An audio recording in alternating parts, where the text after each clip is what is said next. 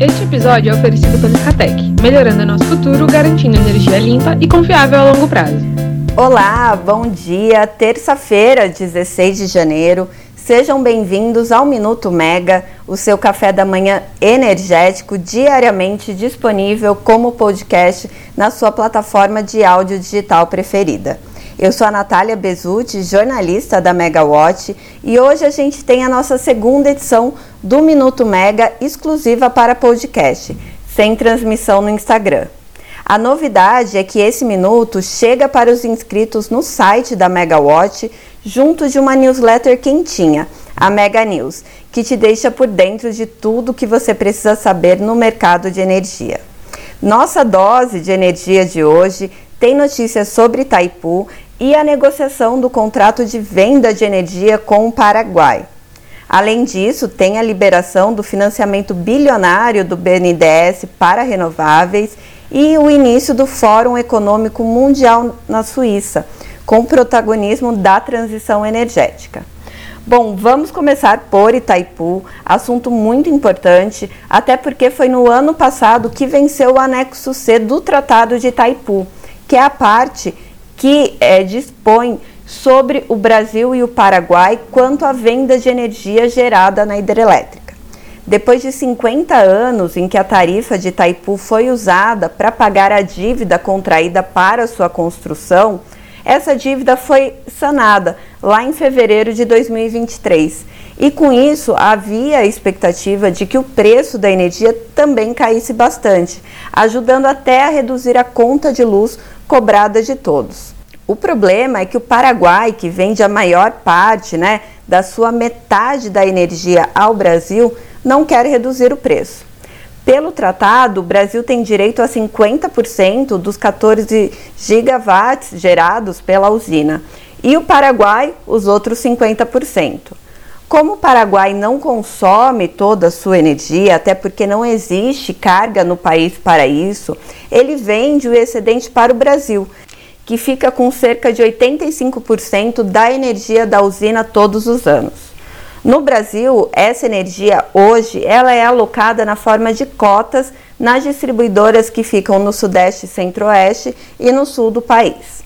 Bom, o tratado completou 50 anos em abril de 2023 e nada do anexo C começar a ser renegociado, apesar, como a gente falou, da conclusão do pagamento da dívida em fevereiro, há quase um ano.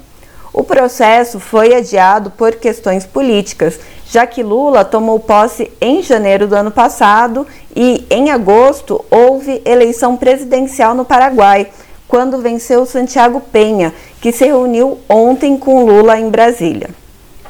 Depois dessa reunião, Lula deixou claro que ainda não há acordo entre os dois países sobre a tarifa de energia. Mas qual que é a disputa, né? Qual que é a divergência? O Paraguai ele quer aumentar o preço cobrado pela venda da sua energia e o Brasil quer, quer reduzir ou pelo menos manter o preço atual. O presidente do Brasil afir, afirmou que há essa divergência, mas que ambos os lados estão dispostos a encontrar uma solução de forma conjunta. E para isso, eles vão se reunir novamente daqui a alguns dias. Lula diz que tem muito interesse em que a conversa avance o mais rápido possível. O Tratado de Itaipu determina que a usina não foi concebida para gerar lucro e a sua tarifa corresponde à soma do pagamento da dívida e das despesas pra, para manutenção. Em 2005, porém, o custo de exploração de Itaipu passou a incluir novos desembolsos, como uma espécie né, de uma nova missão da usina para promover o desenvolvimento social, econômico e ambiental em sua área de influência.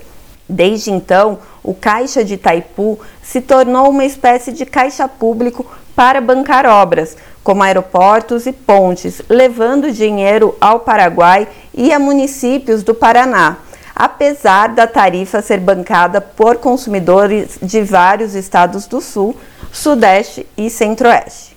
No ano passado, a área de influência que recebe os investimentos de Itaipu cresceu e passou de 55 para 434 municípios, levando o gasto a quase 1 bilhão de reais. Além do Paraná, essa área de influência, né, esse valor, começou a atender municípios do Mato Grosso do Sul.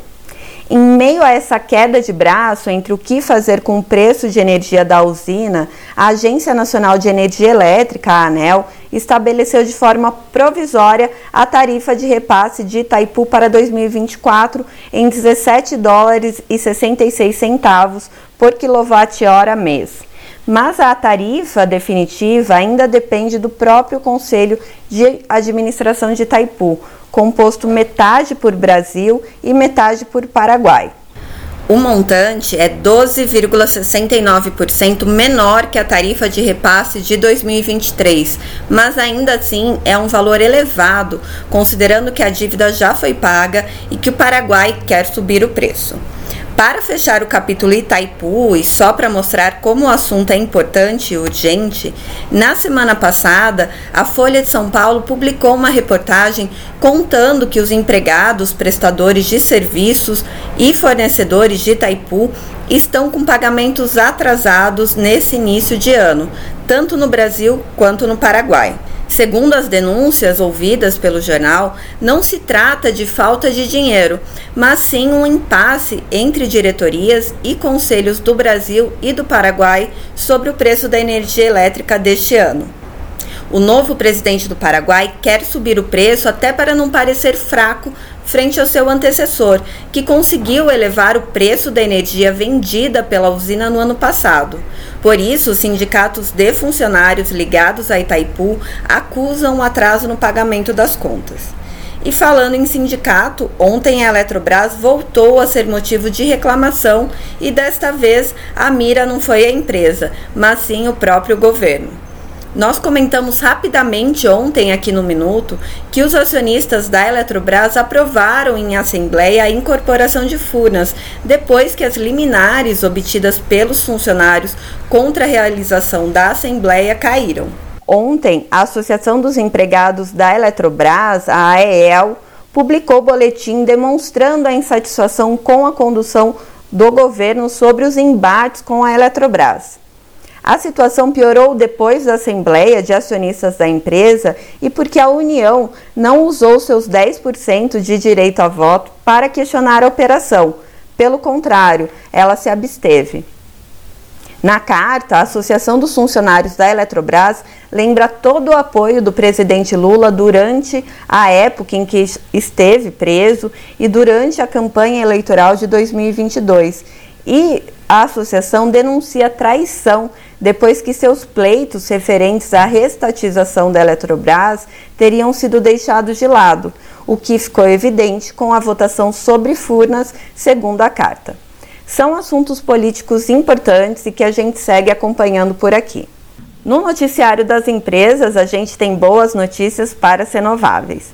Ontem, o BNDES informou que aprovou pouco mais de 3 bilhões de reais em financiamento para implantação do complexo eólico Babilônia Centro, de uma joint venture composta entre a Casa dos Ventos e ArcelorMittal. O empreendimento terá 554 megawatts de potência e será enquadrado em autoprodução, ou seja, a ArcelorMittal terá acesso ao desconto pelo uso da rede e também isenção de alguns encargos. O projeto fica na Bahia e a sua conclusão é um marco importante para que a ArcelorMittal atinja seus compromissos de neutralidade de carbono. A neutralidade de carbono também deve ser um assunto importante no Fórum Econômico Mundial, que começa hoje em Davos, na Suíça, com uma agenda muito voltada para a transição energética. O presidente Lula não participa do evento, nem seu principal ministro, Fernando Haddad que é da pasta da Fazenda.